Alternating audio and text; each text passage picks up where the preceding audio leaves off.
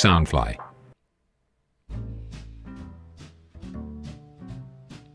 Hello Hello，大家早上好，中午好，晚上好，我是扎古叔叔，欢迎来到南洋奇闻。南洋奇闻是由 Soundfly 声音新翅膀监制，全球发行。好，本集的这个是惊悚故事啊，是由听众许志伟呢赞助解锁成为主角的啊，非常感谢他的大方赞助。那么由于这一次的故事啊是关于一家人的。于是叔叔呢就联系了许志伟啊，请他提供啊四个人的名字，就是啊爸爸妈妈还有一对儿女啊。虽然故事里面有小孩，但是大家听惯了南洋奇闻都知道啊，叔叔的故事很多时候都是不适合小孩子听的哈。所以大家呢请自行斟酌，因为这一期也是蛮血腥的。为了不要教坏小孩子呢啊，请大家不要和孩子一起听。那么这个时空背景呢？啊，叔叔也不明说啊，大家听了之后大概也能够猜出是和现实某个国家呢很相似的啊平行世界里面啊，懂的都懂了哈。那么叔叔要在此说明一下，这个故事呢是根据美国的一位作家 John Lees 他的其中一个著作叫做《Graphite Green》所改编的。Graphite Green 在中文翻译呢就是石墨绿的意思。指的就是那栋公寓外墙的颜色了。OK，我们让故事开始吧。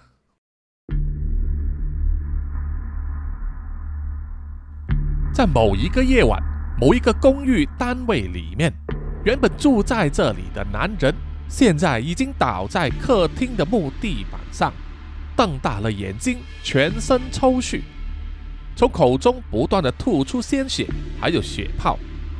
他身中多刀，血流满地，直到死亡的那一刻，眼神中依然充满了恐惧、疑惑和顾虑，一副完全搞不懂自己怎么会惹上死神的原因。而在主卧室里面，一个七八岁的男孩子惊恐地躲在床底下，用双手捂住嘴巴，生怕自己的哭声还有呼吸声招来了注意。小男孩从床底下唯一能看见的，就是他母亲的双脚呢，就站在床边，而房门口站着另外一个陌生的男人，而且穿着一双沾满血迹的鞋子。然后男孩听见自己的母亲不断的苦苦哀求着，哀求那个陌生的男人不要杀他。然后他就看见那个陌生的男人向他的母亲靠近。他母亲发出了一声叫声，然后男孩就感觉到他母亲的上半身被压在床上的感觉。然后就是那个陌生的男人说了一句：“哎呀，太太呀，你身上充满了负能量，让我给你注入一些正能量吧。”接着，男孩就看见陌生人的双脚呢，和他母亲的双脚几乎是并排。然后上方的床垫就传来了有节奏的压迫感和他母亲的低鸣。不知道过了多久之后，他母亲的声音没有了，然后身体就往旁边倒下，正好让他的孩子看见他母亲被割破的喉咙流出了鲜血。男孩既伤心又害怕，眼睛充满泪水，更用力地捂住自己的嘴巴。心中不断的祷告着，希望不要惊动到那个陌生人。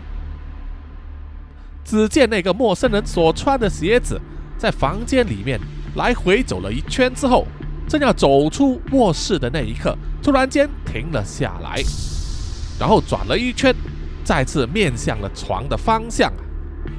接着，男孩所担心的事终于发生了，整张床的床垫被掀开。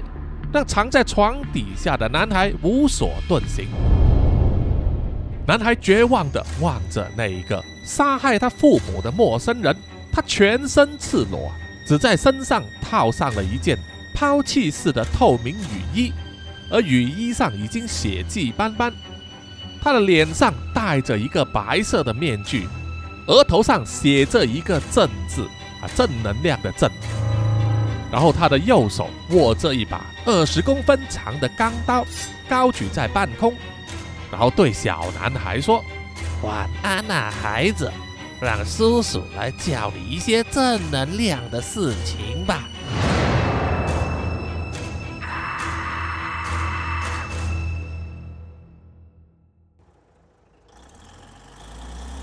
四个月之后，在一个市镇的住宅区里，大批警察和全副武装的镇暴部队，在临时建起的铁篱笆前面呢一字排开，而在铁篱笆后面一栋又一栋的民房呢，正被好几台推土机一一推倒，尘土飞扬，瞬间夷为平地。大批居民手上拿着他们唯一可以带走的行李，只能眼睁睁地看着自己的屋子被毁掉，在气焰嚣张的警察和镇暴部队面前，只能无奈地哑忍。有些来不及带走行李或者是财物的，只能坐在地上痛哭，无语问苍天。当推土机把所有房子逐一移平的时候啊！另一批戴着工程帽的人就在铁篱笆里面竖起了一个巨大的广告牌，上面写着几个大字：“超级豪华公寓上河苑预售开始。”再配上一张画得非常漂亮、堂皇的豪华公寓 3D 图片，和铁篱笆之外那一批被逼迁的住民呢，形成强烈的对比。而站在那一批被逼迁的居民最后方，是阿志的一家人，也就是他的太太小轩、他的女儿小美以及儿子韦恩。他们各自背着背包，手上拿着行李袋，一脸无奈地看着之前自己居住的地方化为尘土。阿志叹了一口气啊，就对小轩说：“唉，好了，别看了，我们走吧。”先找一个落脚的地方要紧。小轩就问：“我们现在是要去他们安排的那个临时住所吗？”阿志皱起眉头，咬牙切齿地说：“呸，那算是什么临时居所啊？那些都是疫情之前用来给病人住的方舱，几百户挤在一起，而且只有三个洗手间，脏死了，怎么住得了人呢？”小美听了也是皱起眉头说。咦，好脏啊！没有独立的浴室，我不要。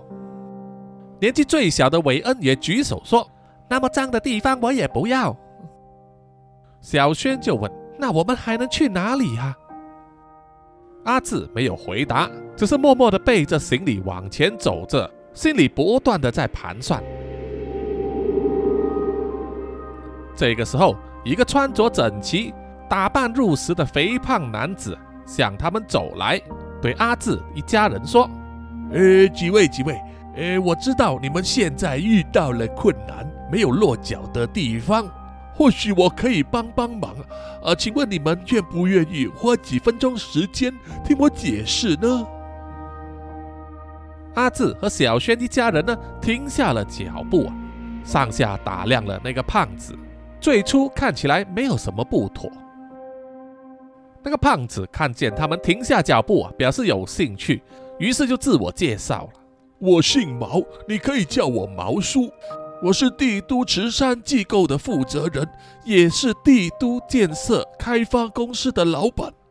虽然我公司的规模不大，但是还是有一些建筑项目已经落成了，就在这附近呢，已经完工了。”所有的设备、家具都有了，而目前就只是还不够人住而已。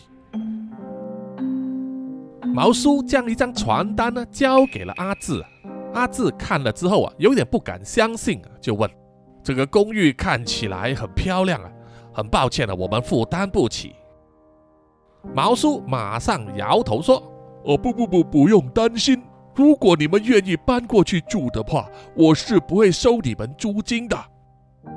阿志和小轩听了，除了惊喜之外，也带点疑惑，就问：“不收租金让我们住，这不可能吧？一定是有什么猫腻。”毛叔笑着摇头说：“不不不，我向你保证的，绝对没有任何猫腻。其实是这样子的，建这栋公寓。”本来就是我们慈善活动的一部分。让那些不幸被拆迁的居民有暂时的栖身之所。只要有落脚的地方啊，就会降低民怨，少了民怨就降低了维稳的成本，更加能配合呢国家全面脱贫的计划呀。这是一个非常大胆创新的概念，非常需要有一个成功的案例来说服高官们，所以我才到处去找愿意搬进我们那座地景楼的人呐。只要你愿意搬去住，我不收你租金。只要那栋公寓住满了人，我们会请官员来视察成果，然后请他们呢批公文下来。证明这个概念是行得通的，那么接下来我的公司就可以获得很多国家的建物津贴，到时就是你好我好，一石二鸟，大家全赢嘛，对不对？阿志和小轩听了之后，觉得毛叔似乎说得很有条理，又觉得有点怪怪的，但是一时之间呢，就想不到哪里有问题。毛叔就说：“哦，没关系，你们好好考虑一下，考虑好了，觉得 OK 了，就联系我一下哈。不过我要先说明，我们这个公寓啊，单位有限，先到先得。所以如果你们有意思的话，也请你们呃考虑快一点了哈。”阿志和小轩听了之后啊，面面相觑，然后望向了他们的两个孩子小美和韦恩。又看着他们一家人呢，手上大包小包的行李，今天晚上该睡在哪里还没有一个想法。在如此迫切的时刻呢，他们也不做多想，于是就答应了。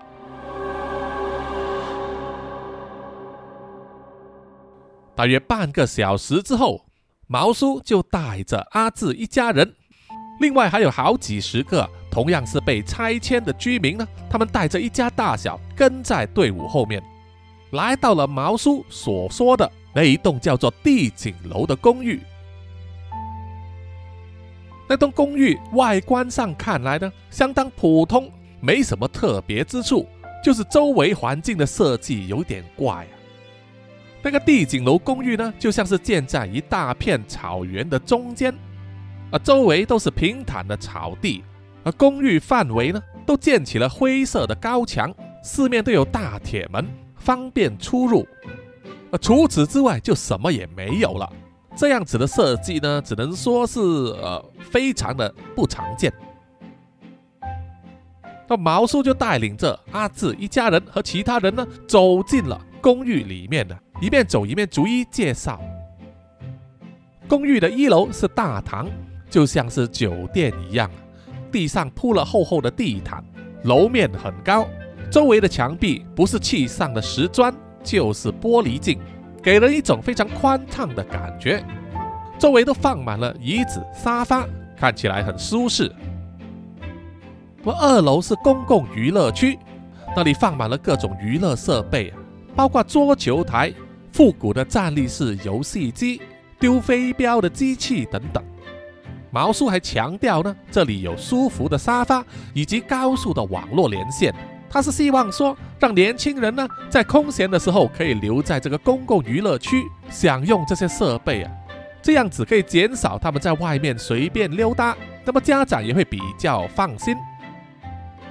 那么三楼呢就分为两个部分，一部分被泳池占据了，而另外一部分就是多用途礼堂。啊，方便居民呢可以在这里开会或者是办活动。那么介绍完这些公共设备之后，乘搭电梯上到了十二楼。毛叔就说，从四楼到十一楼呢，所有的单位都住满人了。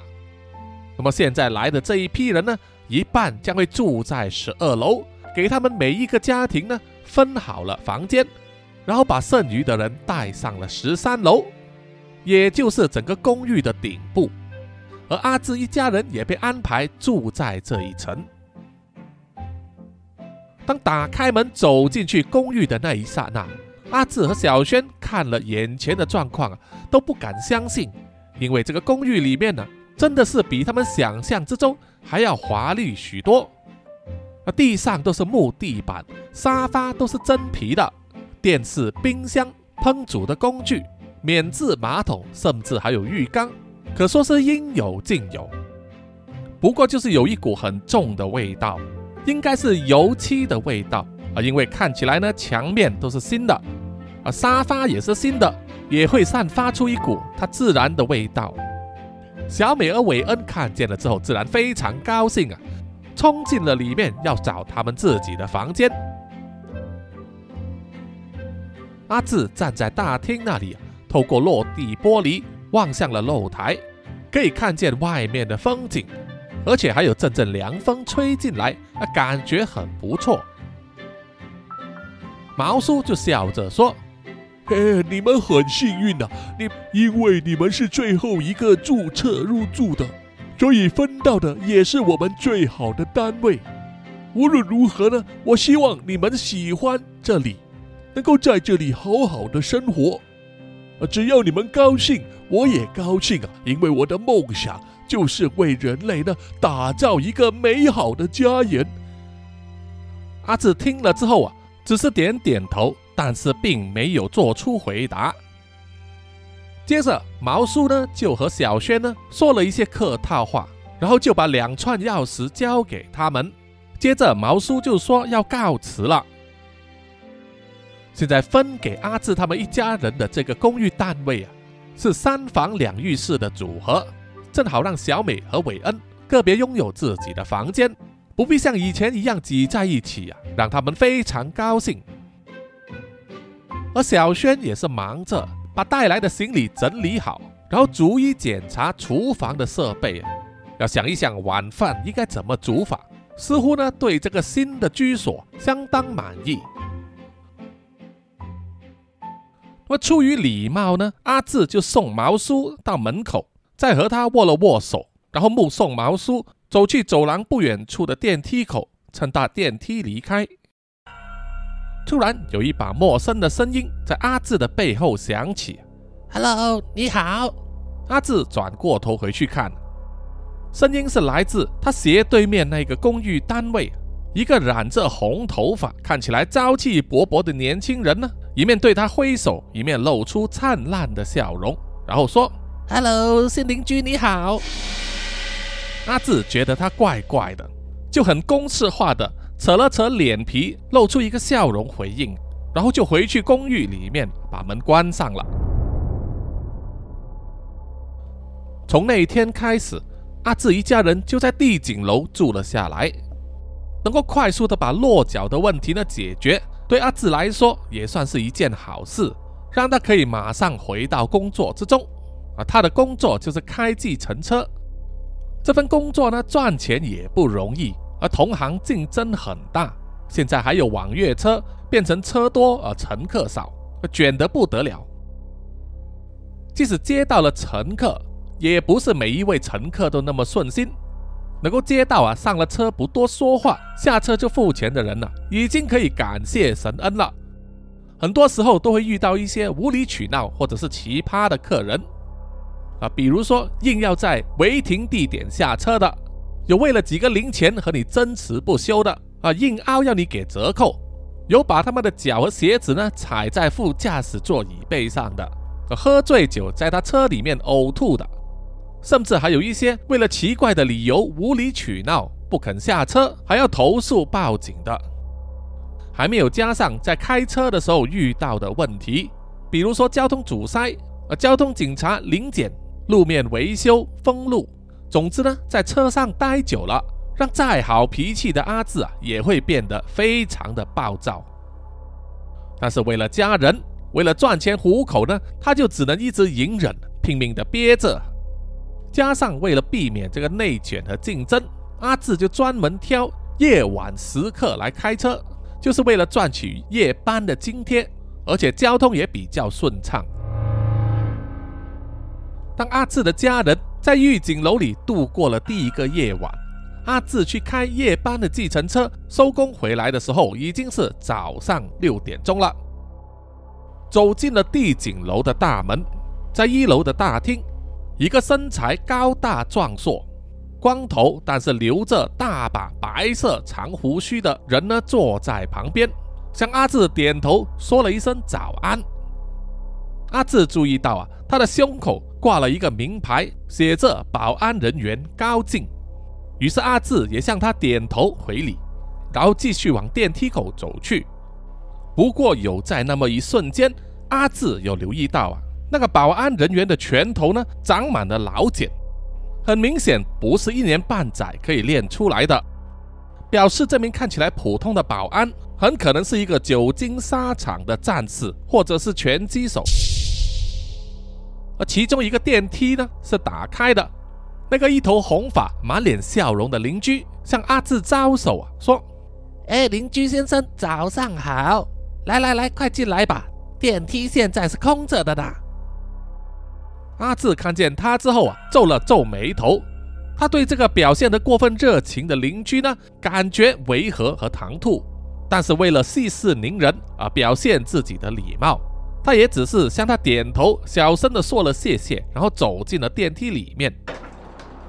因为开了整晚的车子呢，阿志已经很累了，也不想说话，反而是那位红头发的邻居呢，主动开口：“哎，你好，我叫小吴。”你是不是和我一样喜欢早起去晨跑的人呐？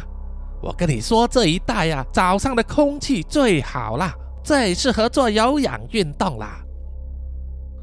阿志因为太累啊，所以只是有气无力的回答说：“哦，你好，我叫做阿志。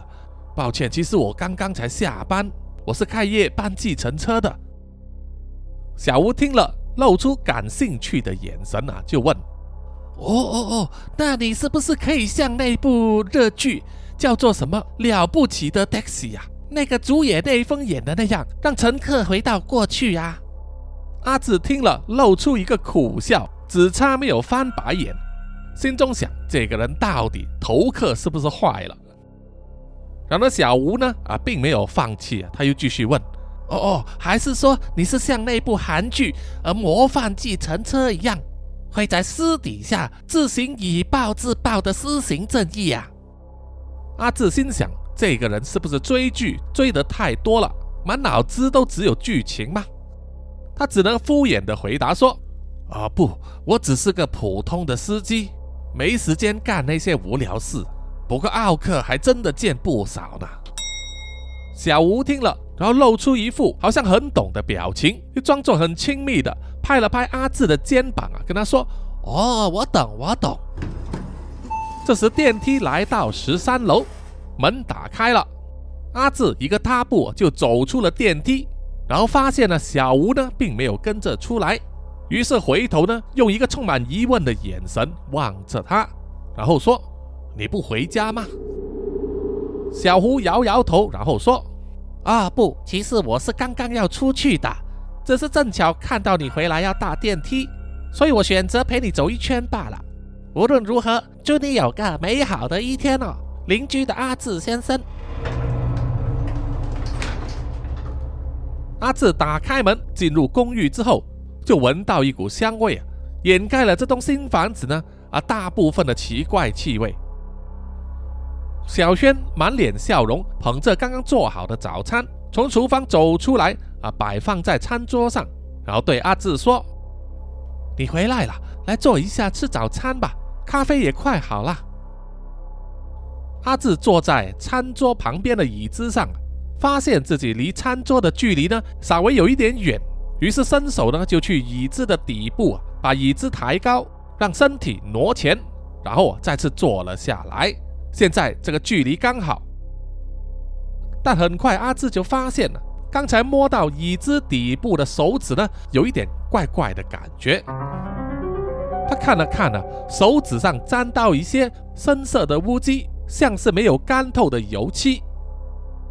这让阿志觉得有一点怪怪的，于是他蹲下身来呢，去检查一下椅子的底部。呃椅子底部是全黑的，于是他用手指呢，啊，在椅子底部周围摸了摸。啊！发现那个污迹呢，只是存在一些小边角啊，并不显眼。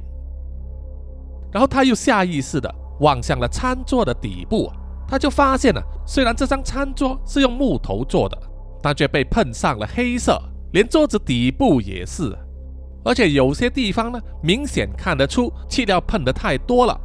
至于为什么会这样子，阿志也说不上来，啊，只是感觉有一点怪怪的。当小轩捧着刚冲好的咖啡走出来的时候啊，就问阿志，到底发生了什么事？阿志摇摇头说没事，然后去洗手间把手洗干净了，才继续用他的早餐。阿志问孩子们呢，都起床了吗？小轩点头回答说：“嗯，他们已经用过早餐了，现在都在二楼的休闲中心那里啊。我觉得那个设备真的很不错，至少我要找他们的时候容易多了，而且我也不想他们花心思在那一些危险的玩具上。”阿志听了之后啊，点了点头，然后沉默了一阵子，然后说：“不过我还是觉得这栋公寓啊有一点怪怪的，但是哪里怪呢？我又说不上来。”小轩就说：“哎呀，一定是你多心了。我们昨晚睡了一觉，没什么不妥啊。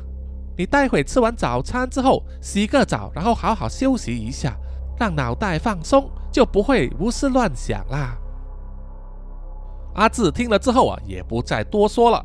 总之呢，他一直心里有一个感觉，这栋公寓有一点不妥，就好像卡在衣服领口的一根头发，让人非常的在意啊。但到底是什么不妥呢？他又说不上来，也找不到证据。不过事实上啊，这栋公寓啊，预警楼呢，当然是大有问题了。在公寓的天花板上，每一盏灯都安装了一个隐秘的闭路电视镜头，监视着公寓单位里面所有人的一举一动。而某一个人就在某一间密室里面的，眼前面对着几十个这样的荧幕，他不断的在切换画面，逐一检查每一个镜头所拍下的画面。阿志吃完早餐之后，洗了个澡，然后躺在床上睡觉。时间已经来到上午，小轩把他们的脏衣服放进洗衣机里面，设定好了程序，预计只要四十分钟左右，衣服就会洗好了。想到不必再用手洗啊，小轩当然非常高兴。而且现在有四十分钟的空档，在衣服洗完啊，可以晒衣服之前呢，小轩就决定啊，去楼下看一看两个孩子。于是他就乘搭电梯来到了二楼的娱乐消遣设施，在那里啊，小轩看见小美和韦恩正在打着乒乓球，而且打得很起劲，让他看见了之后松了一口气。毕竟呢，他们两人终于可以玩一些比较正常的运动了。于是小轩就坐在靠近乒乓桌旁边的沙发上，刷一下手机，和偶尔看看两个孩子打得怎么样。哎，Hello，阿志的太太吗？啊，你不介意我坐在你旁边吧？突然间走过来搭话的正是毛叔。小轩摇摇头说：“哦，毛叔你好，我当然不介意的，请你随便坐，而且你叫我小轩就好了。”毛叔一面点头一面坐下，然后说：“小轩呐，呃，住了一个晚上，感觉怎么样？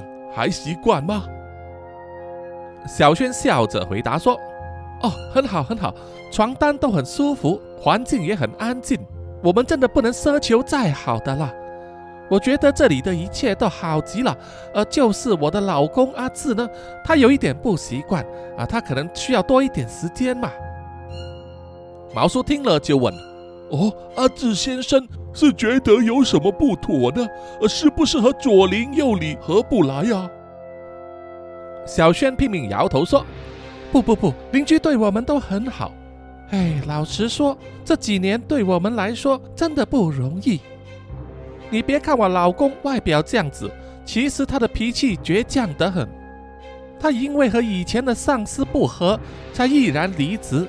加上我们的孩子陆续出生，他就选择当时间比较自由的计程车司机。虽然收入比起以前少了很多。”但是他有更多的时间可以陪伴我们，只是没想到啊，三年的疫情打乱了我们的阵脚。现在想起来也觉得那三年真的不知道我们是怎么熬过来的。毛叔听了也点点头啊，似乎也非常了解三年的疫情那种惨况，似乎还历历在目，几乎影响了所有人。能保住一条命活下来，其实已经不简单了。小轩又继续说：“也就是经过那三年的疫情，让阿志的性格大变，对未来失去了希望，对人性失去了信心，把一切都看得很灰暗。我一度还非常担心，担心他是不是患了忧郁症。”毛叔若有所思的点头，他说：“哦。”我是可以了解的啦。你们两夫妻带着两个孩子，他们年纪还那么小，生活一定是不容易的。或许你看到我这身装扮，就可以猜得出我出生的背景优渥，从小就不必为了三餐温饱而烦恼。哦，请不要误会，我不是在炫耀，我只是想说，因为我比较幸运。我有良好的背景可以支持我去做现在这一份慈善事业，所以打造这一栋公寓，让每个人居者有其屋，在这个城市里找到安身之所，就是我一直以来的梦想。我非常希望啊，我建造的这座公寓能够帮助到像你这样的家庭，可以好好的住下来。稳定下来，心无旁骛的重新打造自己的人生，给你们的孩子一个好的未来规划。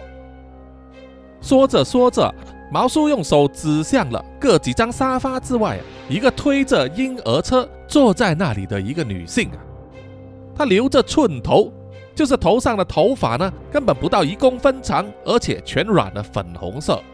她虽然穿着高领长袖毛衣。但是在脖子上依然可以看见了露出的一小部分刺青。毛叔说：“其实我帮助的还不光是你们这些失去家园的人。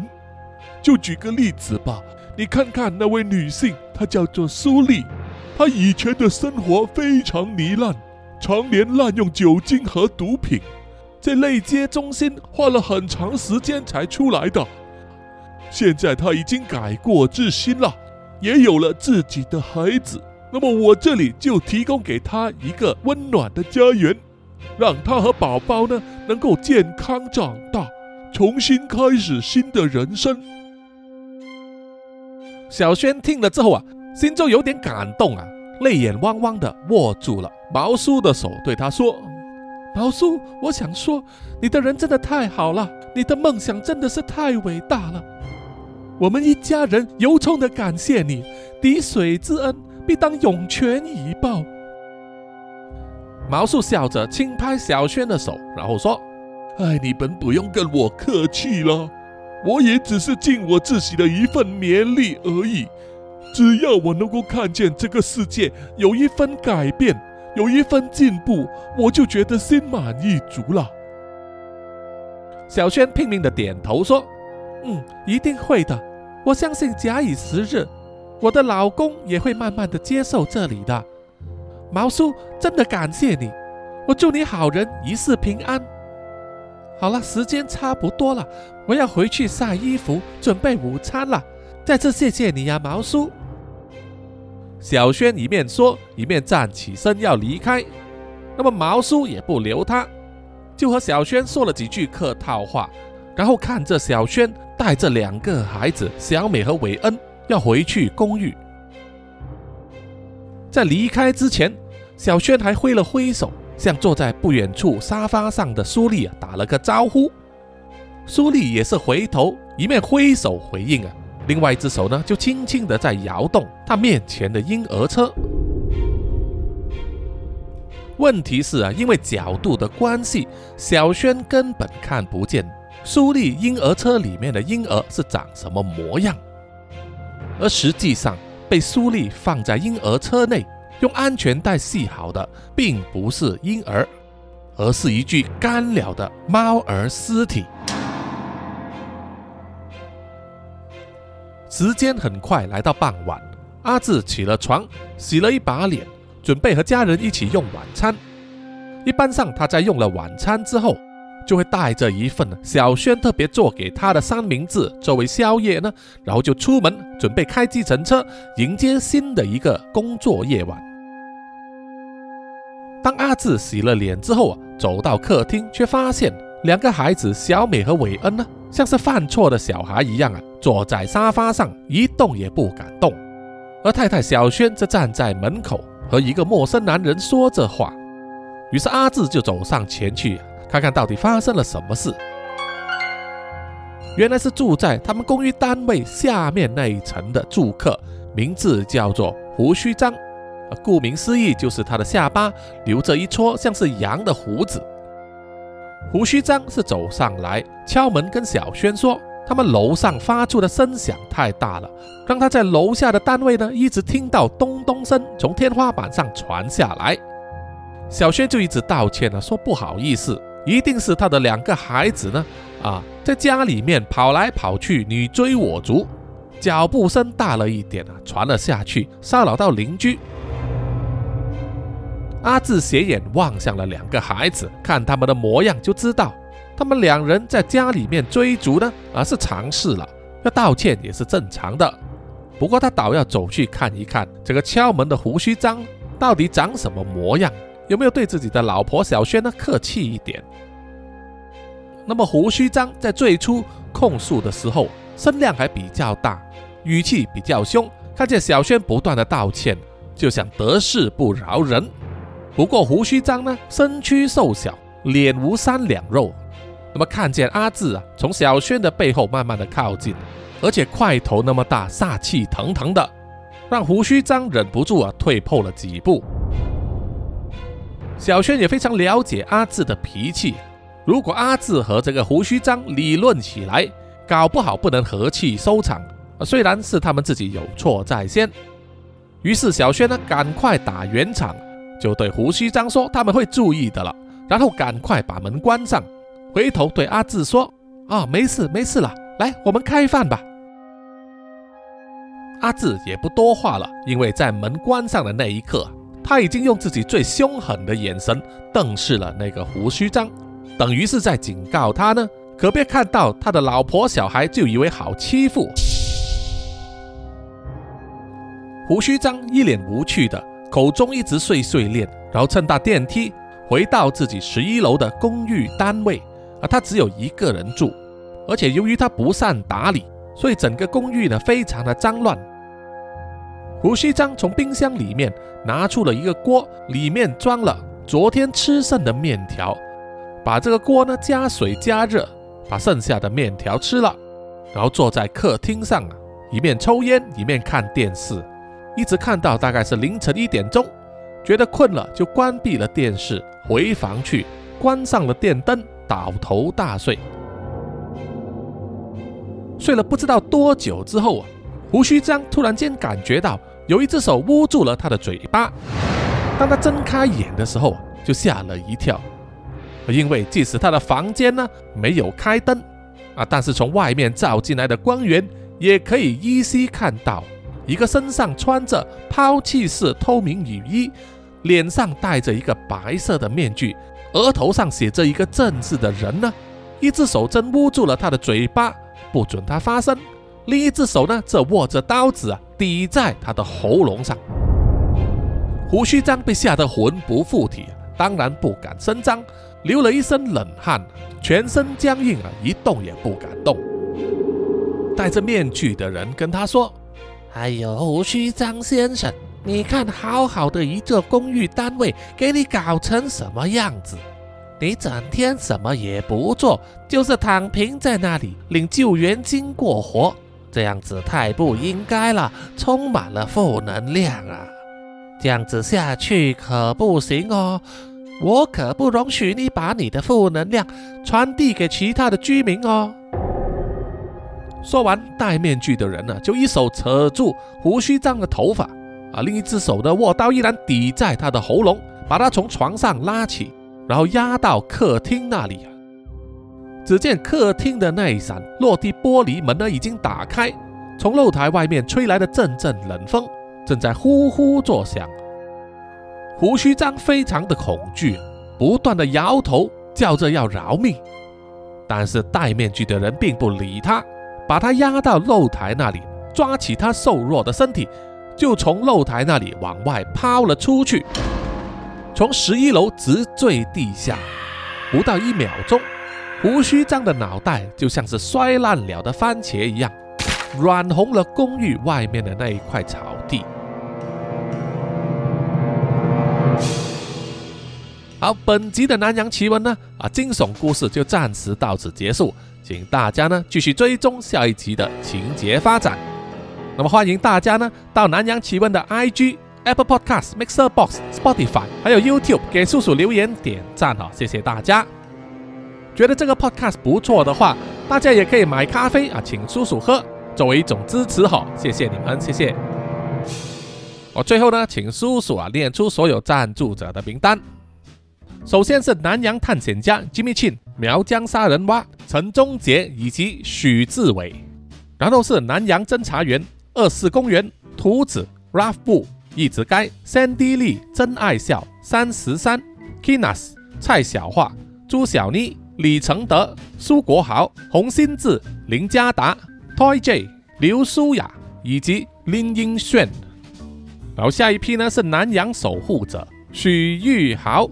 脏话的 Emma、林奕晨、玉倩妈咪，还有 Forensic 叶，最后一批就是南洋信徒黄龙太子妃、苗疆杀人蛙、西里子、林以乔、吴大佩、吴大豪、筛利、飞蟹、本我无心、潘琪、张新芳、萧毅、Allen 零零三 AI、林宏杰、许志伟、查理哥哥、Forensic 叶、林小润。凯文文以及新加入的啊逍遥，谢谢你们，谢谢大家。